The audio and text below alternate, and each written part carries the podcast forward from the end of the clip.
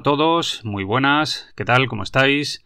Bienvenidos un día más a un nuevo episodio del podcast Cine Blockbuster. Ya sabéis, el lugar de encuentro de los buenos aficionados al mundo del cine. El rinconcito de esparcimiento cinéfilo en el que charlamos sobre todo un poco.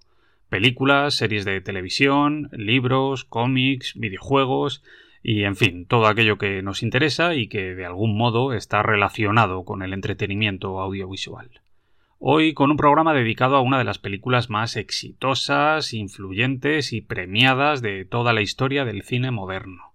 Me estoy refiriendo, por supuesto, a la mítica Pulp Fiction, el segundo largometraje dirigido por el gran Quentin Tarantino, que se estrenó en 1994 y que hoy en día es una película de culto con millones de seguidores repartidos por todo el planeta y que además está considerada como uno de los films más importantes e influyentes de todos los tiempos.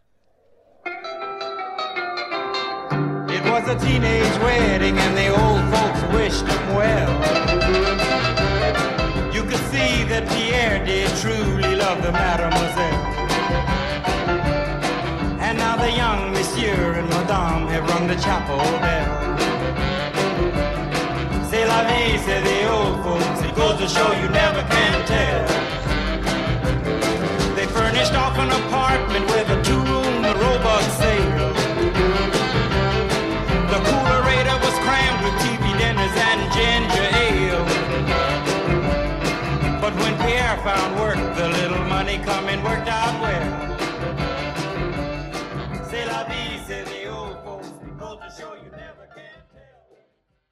Bien, como de costumbre, lo primero que me gustaría hacer, antes de empezar a hablar en profundidad de Pulp Fiction, es contextualizar un poco.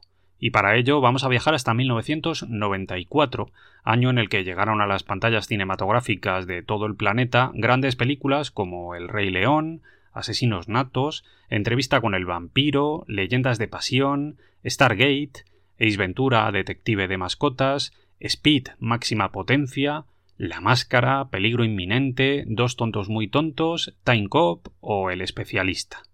En los Oscars de ese año, además, tuvimos películas extraordinarias como Ed Wood, Balas sobre Broadway, Cadena Perpetua, Cuatro Bodas y un Funeral, y por supuesto la mítica Forrest Gump, que ganó un total de seis estatuillas. En lo que tiene que ver con la música, que sabéis que es una cosa que a mí me gusta mucho recordar siempre que puedo, ese año sonaban en las emisoras de radio temas de grupos como Pearl Jam, Offspring, Beastie Boys, Rem e incluso jóvenes promesas de aquel tiempo como Oasis, Green Day o Blur. Aunque sin duda si hubo un acontecimiento que marcó el mundo de la música en ese 1994, este fue el del fallecimiento del mítico Kurt Cobain, el líder del grupo Nirvana y auténtico icono de la música grunge y de la generación X. Así que ahora, a modo de homenaje, vamos a recordarle con un pequeño fragmento de una de sus grandes canciones.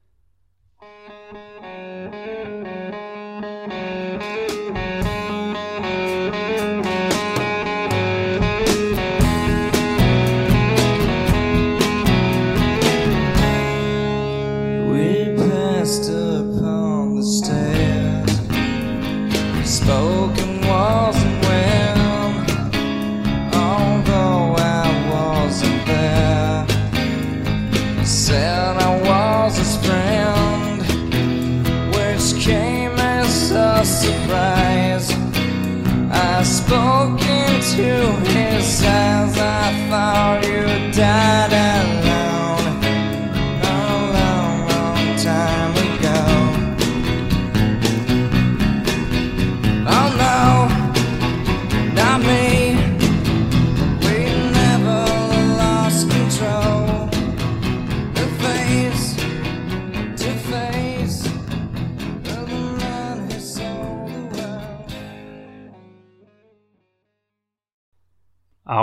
Volvemos a Pulp Fiction y lo hacemos para mencionar que uno de los aspectos más significativos a la hora de abordar el análisis de la película es el que tiene que ver con la importancia que ésta tuvo en la, por entonces, incipiente carrera de su director, el mítico Quentin Tarantino. Hablamos de su segundo largometraje y, en definitiva, de la película que le lanzó definitivamente al estrellato y que sirvió para definir su estilo cinematográfico.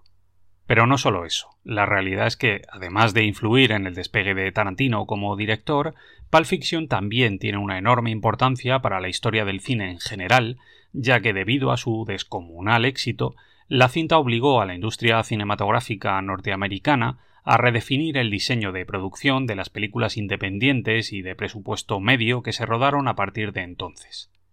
Otro aspecto a destacar es el que tiene que ver con el guion y con la estructura narrativa algo que en su momento fue absolutamente rompedor y que después ha sido imitado hasta la saciedad.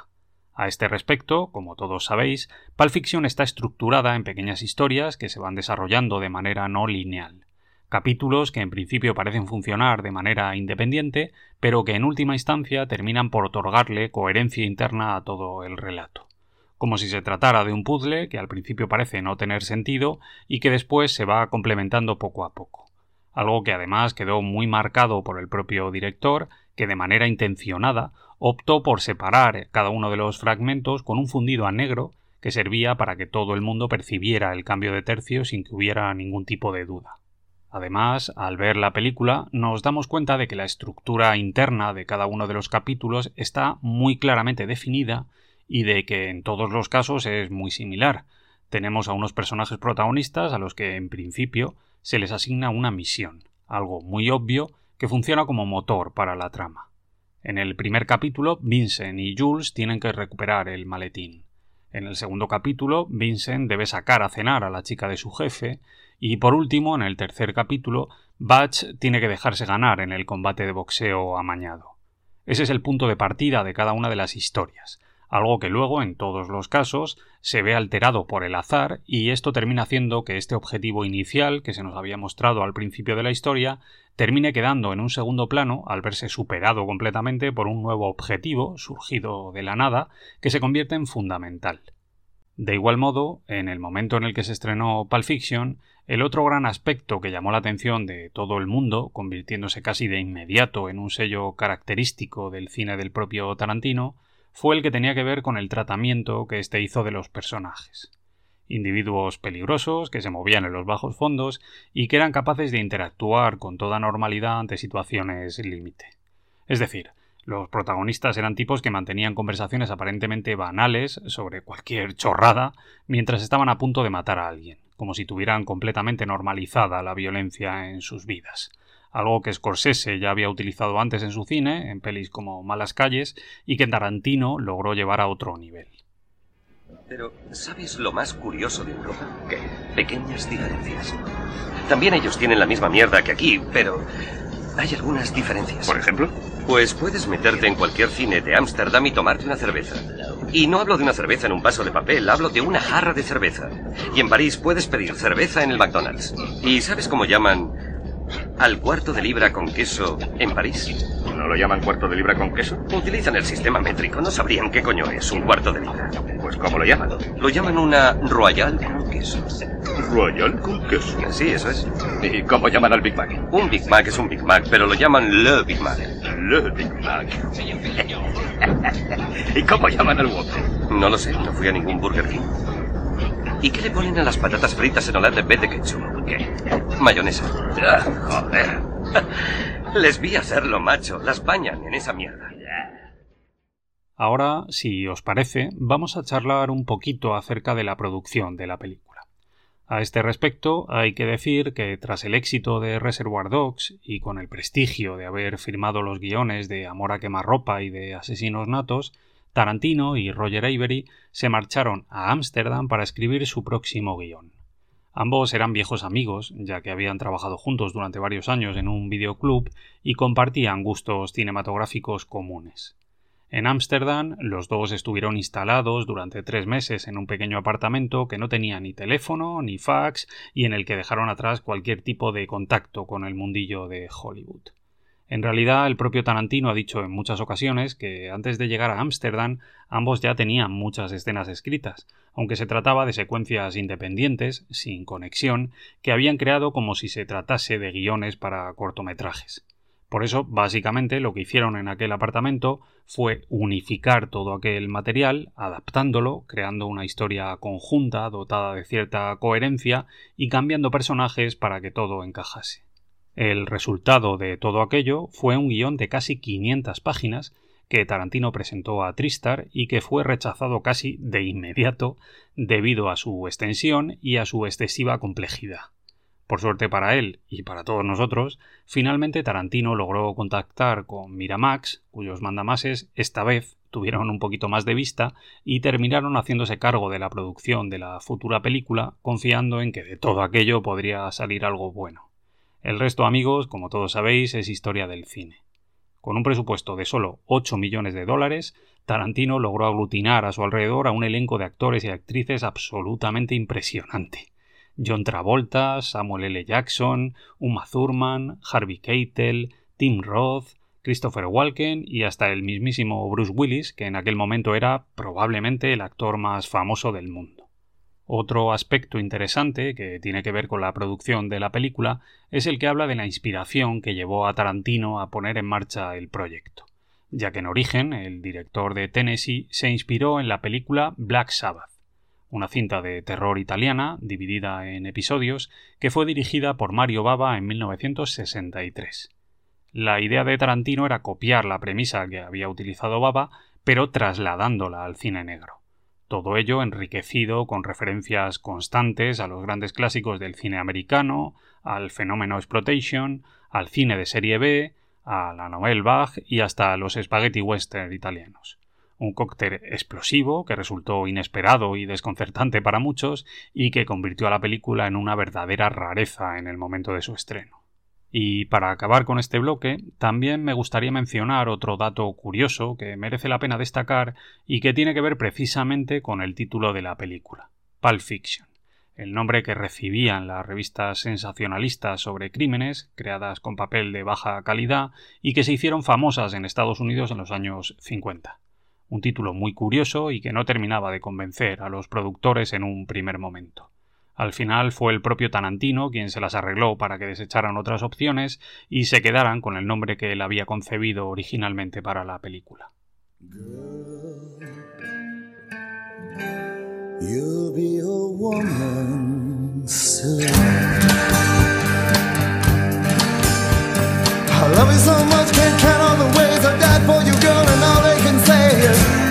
he's not your kind. They never get tired of putting me down, and I never know when I come around what I'm gonna find. Don't let them make up your mind.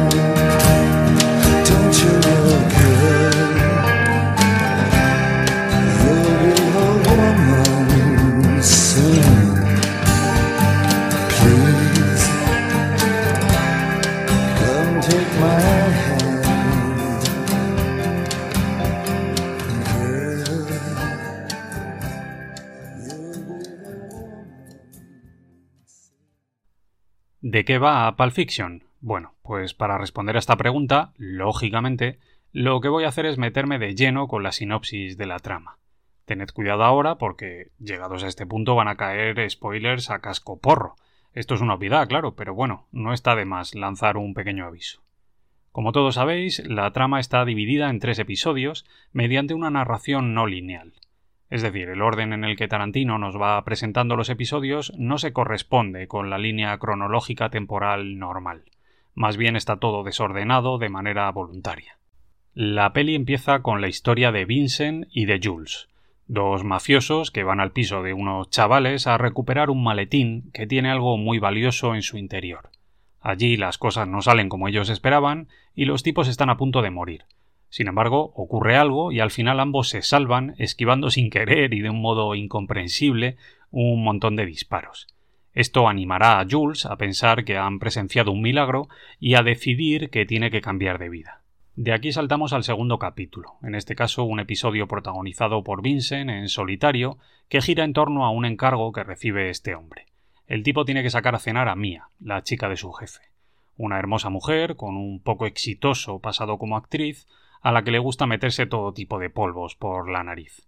Ambos salen a cenar, se lo pasan muy bien, y al regresar a casa de ella, Vincent se va al baño y trata de convencerse de que tiene que comportarse de una manera caballerosa. Pero al salir del baño se encuentra con que Mia se ha pasado con las drogas y está sufriendo una sobredosis, así que la monta en su coche y se va a casa de su camello para que éste le ayude a reanimarla. Así que saldrás ahí y dirás, adiós, ha sido una velada encantadora. Subirás al coche, te irás a casa y allí te harás una paja, eso es todo lo que harás.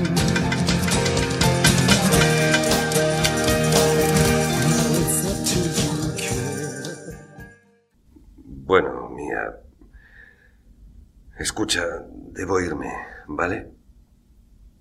Oh, me cago en Dios. Maldita. Dios mío. Estoy bien jodido. ¡Estoy bien jodido! Venga, tía. Nos vamos de aquí. Ahora tienes que caminar. El tercer capítulo está protagonizado por Batch, un boxeador al que un mafioso ha sobornado para que se deje ganar en una pelea amañada. Todo se complica cuando el tipo se la juega al mafioso y pretende fugarse con el dinero de las apuestas. Pero se olvida un anillo con un curioso valor sentimental en su viejo apartamento y al ir a buscarlo se encuentra con Vincent, que está en el váter cagando, y termina acribillándole a balazos. Por si esto fuera poco, cuando Butch sale de la casa y se monta en su coche para escapar, se cruza por casualidad con el mafioso este que le está buscando y tiene que atropellarle. Después ambos se lían a hostias y terminan entrando en una tienda de empeños. Y aunque parezca increíble, aquí todo se complica todavía más. Resulta que el tipo de la casa de empeños y sus colegas son unos putos depravados y se las arreglan para atraparles y hacerles todo tipo de perrerías a los imbéciles estos que han entrado en su tienda dándose de hostias. En fin. Y por último, retomamos la historia de Vincent y de Jules, que antes se había quedado a medias. Resulta que los tipos se van de la casa de los chavales con el maletín, pero por accidente, mientras viajan en coche, a Vincent se le dispara el arma y termina volándole la tapa de los sesos a un chico que se habían llevado con ellos. Si te empeñas en no ver, busca al buen pastor, pero mi nena tiene los ojos bien abiertos. ¿Y eso qué coño significa? Pues que se acabó para mí. A partir de ahora puedes considerarme retirado. Santo cielo. No blasfemes. Hostia puta, He Jules. dicho que no hagas eso. Oye, ¿por qué coño te cabreas tanto? Se lo voy a decir a Marcelus. Hoy, abandono. Eso, y explícale también el por qué. No te preocupes, lo haré. Sí, y te apuesto 10.000 dólares a que se mea de risa. Me importa una mierda que lo haga. Marvin, ¿y tú qué opinas de todo esto? Tío, no sabría qué opinar. Oye, tendrás algo que opinar. Eh, Dime, ¿tú crees que Dios bajó del cielo y detuvo... Ah, ¿Qué coño ha pasado? ¡Ah, ¡Mierda! Joder, le, macho! ¿Le he pegado un tiro a Marvin en la cara? ¿Qué coño lo has hecho? No lo he hecho a propósito, ha sido un accidente. He visto cantidad de mierda en mi vida, pero esto... Tranqui, hombre, ha sido un accidente. Tal vez eh, pillaste un bache o Oye, algo el así. coche no ha pillado ningún puto bache. Oye, tío, mi intención no era matar a ese hijo de puta. No, no sé cómo se me disparó la pistola. Pues mira toda esta jodida mierda. Estamos en el centro no, urbano y a la luz del no, día. me lo puedo creer. Pues créetelo, cabronazo. Tenemos que sacar este coche de la calle. La Pasma suele fijarse en los coches que hay, circulan hay que llevarlo, hay que llevarlo a un lugar de confianza, eso es todo. Esto es el Valle. Vincent Marcellus no tiene lugares de Bueno, esta Valle. jodida ciudad no es la mía. Así que con el coche hecho unos zorros y completamente cubiertos de sangre, los tipos se plantan en la casa de un colega de Jules para tratar de arreglar aquel desaguisado. Y aquí es donde entra en juego el señor Lobo. Usted es Jimmy, ¿verdad? ¿Esta es su casa? Exacto. Soy el señor Lobo. Soluciono problemas. Un tipo muy profesional que domina todo tipo de situaciones y que termina sacándoles sanos y salvos de aquel embolado. Pero bueno, como no podía ser de otra manera, resulta que la historia todavía no se ha acabado. Los tipos se van a una cafetería para desayunar y allí se cruzan con un par de ladrones de poca monta que quieren robar en el establecimiento y una vez más se vuelve a liar la de Dios. La verdad es que la historia es acojonante.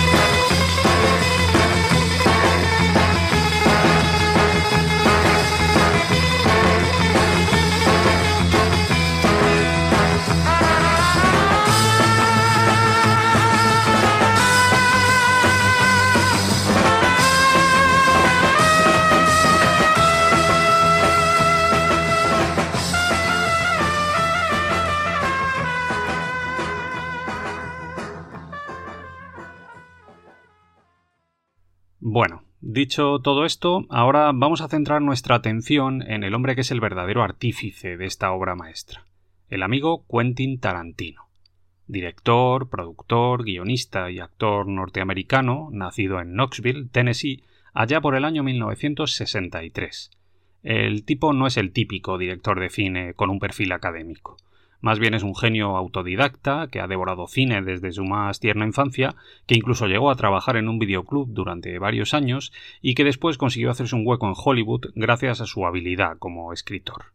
Su primer trabajo fue una peli pequeñísima y prácticamente desconocida llamada El cumpleaños de mi mejor amigo, una comedia bastante discretita que en realidad podríamos considerar como un trabajo amateur y que normalmente ni siquiera se suele incluir en su filmografía. No obstante, sus dos primeros trabajos de cierta relevancia fueron los guiones de Amor a quemarropa y de Asesinos natos, obras que él escribió pero que terminaron cayendo en manos de dos directores de primer nivel, Tony Scott y Oliver Stone, respectivamente. Sin embargo, la primera película de Tarantino como director no llegó hasta 1992 y fue nada más y nada menos que Reservoir Dogs, una cinta independiente, con un cartel increíble formado por rostros conocidos, que trataba sobre un grupo de criminales profesionales que llevaban a cabo el robo de unos diamantes y en la que todo salía bastante mal. La peli fue un éxito enorme de crítica y consiguió que el nombre de Tarantino empezase a sonar por primera vez en el circuito independiente norteamericano. No obstante, su verdadero éxito llegó en 1994, precisamente de la mano de Pulp Fiction la película con la que ganó el Oscar y el Globo de Oro al mejor guion. Después de eso, un episodio de la serie Urgencias, un fragmento de la película Four Rooms y en 1997 su siguiente largometraje, Jackie Brown, un thriller con aire setentero que volvió a contar con un reparto brutal, pero que esta vez no consiguió la misma repercusión. De hecho, las críticas fueron en general bastante frías. A partir de aquí, un puñado de películas estupendas en las que Tarantino ha tenido a su disposición grandes presupuestos y con las que se ha propuesto transitar por sus géneros favoritos. El cine de artes marciales, con las dos entregas de Kill Bill, el cine negro y de terror, con Sin City y Death Proof, el cine bélico, con Malditos Bastardos, e incluso el western, con Django desencadenado y con Los Odiosos 8. Todo ello para llegar hasta 2019, cuando dirigió la que, hasta ahora, es su última película. Érase una vez en Hollywood, un thriller dramático protagonizado por Leonardo DiCaprio y Brad Pitt, que estaba ambientado en el Hollywood de los 60 y 70 y que volvió a cosechar estupendas críticas. En definitiva, hablamos de un director con un estilo muy particular, que ha sabido mantenerse fiel a sus propios gustos cinematográficos y que se ha labrado una extraordinaria carrera en la meca del cine, convirtiéndose en un verdadero icono de nuestro tiempo caballeros, ha llegado el momento que estaban esperando. Rabbit Slims presenta su famoso concurso de quiz. Esta noche, una afortunada pareja se llevará este precioso trofeo que Merlin ahora les enseña. ¿Quiénes van a ser nuestros primeros concursantes? Aquí. Quiero bailar. No, no, no, no. No, no, no, no, no. Me parece que Marcelus, mi marido, tu jefe, te dijo que me sacaras a hacer lo que yo quisiera. Quiero bailar ahora. Quiero ganar. Quiero ese trofeo. De acuerdo. Así que luce. Un aplauso Está para nuestros primeros concursantes.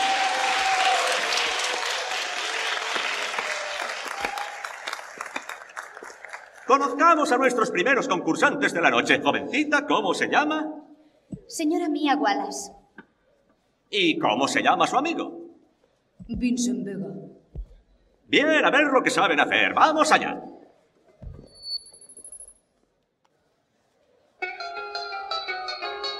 It was a teenage wedding and the old folks wished him well.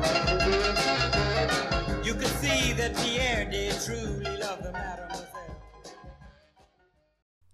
Más allá de la presencia del propio Tarantino en Pulp Fiction como actor en un pequeño papel, el resto del reparto está formado por una cantidad ingente de grandes intérpretes que aceptaron participar en la película a cambio de un salario muy inferior al de su caché habitual debido a la brillantez del guion y al creciente prestigio de aquel joven director. Vamos a ir repasándolos uno a uno. En el papel de Vincent tenemos nada más y nada menos que a John Travolta. El tipo que reventó las taquillas de todo el mundo con Gris y con Fiebre del sábado noche a finales de los 70, pero que después tuvo una carrera bastante irregular. Digamos que Tarantino sorprendió a todo el mundo a recuperar a Travolta para este tipo de cine y con ello le dio un impulso espectacular a su carrera. Junto a él tenemos a Samuel L. Jackson, que interpreta a Jules en la peli un actor semidesconocido por aquel entonces, que después se ha convertido en uno de los actores más taquilleros de la historia del cine, gracias a pelis como Jungla de Cristal, La Venganza, la saga Star Wars, El Protegido o su papel como Nick Fury en el universo cinematográfico de Marvel. Otro de los grandes nombres de la peli es el de la maravillosa Uma Thurman una actriz poco conocida por aquel entonces, que después se ganó un hueco en nuestros corazoncitos gracias a pelis como Beautiful Girls, Batman y Robin, Gattaca, Paycheck o Kill Bill. Y para terminar con los protagonistas, el otro nombre superlativo en el reparto es el del gran Bruce Willis, el mítico John McClane de la jungla de cristal, al que también hemos podido ver en clasicazos como El último Boy Scout, Armageddon, El sexto sentido, El quinto elemento, Sin City o Doce monos, uno de los actores más taquilleros y carismáticos de toda la historia del cine. Junto a ellos un montón de gente conocida, Bing Rames, Harvey Keitel, Tim Roth, Amanda Plummer, María de Madeiros, Eric Stoltz, Susan Arquette o Christopher Walken.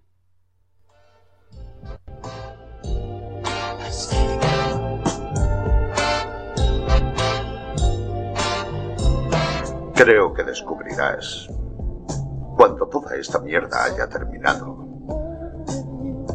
Creo que descubrirás que eres un hijo de puta muy feliz.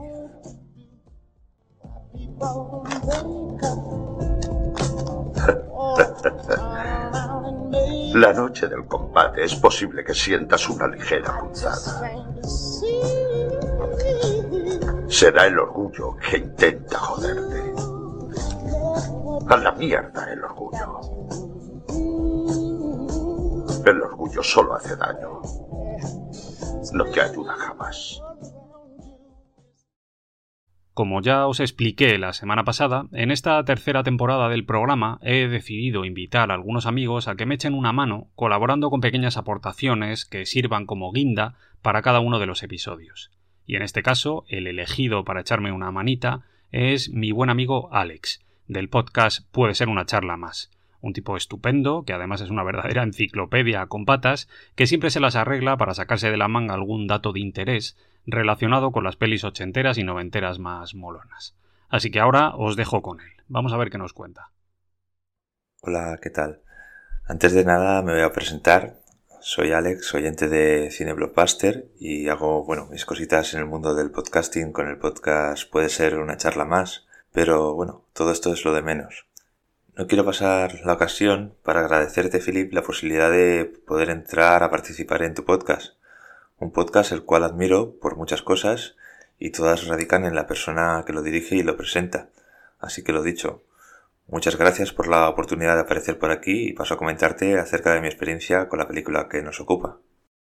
Hace tiempo que reflexionando acerca de cuál era mi película favorita, decidí desechar la idea de que tuviera que haber una película favorita, ya que de esta forma pues tendría que haber una segunda, una tercera y así sucesivamente. Y esto no funciona así en mi interior. Pero antes de llegar a esta reflexión y durante algún tiempo, cuando alguien me preguntaba por mi película favorita, la primera que me venía a la mente era Pulp Fiction. La primera vez que tuve conocimiento de esta película fue gracias a la revista Imágenes de Actualidad, que era la revista dedicada al séptimo arte que compraba todos los meses por aquel entonces. Como todas las películas, al principio pues leía de ella en forma de especulaciones en torno a los actores que iban a participar en la cinta, más tarde en las sensaciones que estaba causando en los distintos festivales en los que estaba arrasando a nivel de premios y de expectación del público asistente, y finalmente en enero de 1995, cuando la revista nos trajo en su número 133 una review en torno a la película. Así que cuando fui a ver la película el fin de semana del 13 de enero de 1995, lo que me iba a encontrar en teoría no debía ser ninguna sorpresa para mí. Es decir, era un espectador informado, pero para nada fue así. Lo que me encontré fue tan sorprendente e innovador para mí que me quedó la sensación de pensar que había visto algo único. algo que no había visto antes. En definitiva, me impresionó y me gustó tanto que durante años veneré la película teniéndola en el altar de las grandes películas que había visto. Hoy, casi 28 años después de su estreno y de que la viera por primera vez, sigue siendo una de mis películas favoritas. Igual ya no soy aquel que tenía un ranking y que la ponía en primer lugar en él. Es decir, hoy en día hay muchas películas que podrían estar en ese top y que en definitiva disfruto sin preocuparme de ello cuando me vuelvo a encontrar con ellas. Pero eso sí, aunque en los años venideros han llegado varias películas de Quentin Tarantino, de las que puedo decir que todas me gustan, en mayor o menor medida, sí que puedo decir que para mí Pulp Fiction está en lo más alto de mi ranking personal del director de Tennessee. De la película seguro que Philip nos comenta muchas cosas interesantes. De hecho, joder, espero que nos comente un buen montón de jodidas cosas.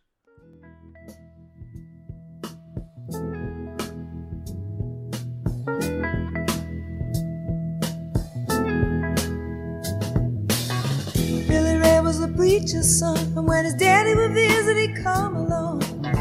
When they gathered around and started talking, Cousin Billy would take me walking. Out through the backyard we go walking. Then he looked into my eyes. Lord knows to my surprise, the only one who could ever reach me was the son of a preacher man. The only boy who could ever teach me was the son of a preacher man. See what Fantástico, Alex. Muchísimas gracias por compartir tu experiencia con nosotros. Eres un máquina. Y ahora seguimos, que ya casi hemos terminado. Como os decía al principio del programa, Pulp Fiction es una de las películas más exitosas, influyentes y premiadas de toda la historia del cine. La película costó solo 8 millones de dólares y logró recaudar la escandalosa cifra de 213 millones en todo el mundo. Además de eso, ganó un total de 40 premios en diferentes ceremonias y festivales, entre ellas un Oscar, un Globo de Oro y la Palma de Oro en el Festival de Cannes. Por si todo esto fuera poco, además, año tras año, Pulp Fiction aparece en las listas de las mejores películas de la historia y en 2013 fue seleccionada para su preservación por la Biblioteca del Congreso de Estados Unidos debido a su aportación cultural e histórica. Otro aspecto a destacar es el que tiene que ver con la banda sonora de la película, que está compuesta casi en su totalidad por grandes clásicos de la música de los 70 y que se ha convertido en una de las grandes señas de identidad de la cinta. La banda sonora de la peli cuenta con temas de Chuck Berry, de The Rebels o de Ricky Nelson, que fueron elegidos personalmente por el propio Tarantino y que terminó vendiendo millones de ejemplares hasta convertirse en un enorme éxito a nivel internacional. ¿Cómo es Marcelus Wallace? Contesta. ¿Qué? ¿De qué país eres? ¿Qué? No conozco ningún país llamado qué. ¿Hablan mi idioma en qué? ¿Qué? ¡Mi idioma, cabronazo! ¿Sabes hablarlo? Sí. Entonces entiendes lo que digo. Sí. Descríbeme a Marcelus Wallace. ¿Cómo es él? ¿Qué? Yo. Di qué una vez más. Di qué una vez más. Te reto, te reto dos veces, cabronazo. Di qué una maldita vez más. Es. es. es negro. ¡Sigue! Es, es calvo. ¿Dirías que tiene pinta de zorra? ¿Qué? He dicho que si tiene pinta de zorra. ¡No! Entonces, ¿por qué le jodiste como una No zorra? lo hice. Sí lo hiciste. Sí lo hiciste, Brett. Intentaste joderle. No. A Selus Wallace no le gusta que pretenda follarle nadie, salvo la señora Wallace. Bien, amigos, pues con esto me despido. Pero antes de marcharme, quiero recordaros que si os ha gustado el contenido del programa, podéis seguirme en iVoox, en Spotify y en el resto de plataformas. Y también en redes sociales a través de Twitter y de Instagram. Os animo a todos a que os suscribáis al podcast y a que me ayudéis a seguir creciendo con vuestros likes, que siempre son bienvenidos. Un abrazo a todos y nos vemos muy pronto.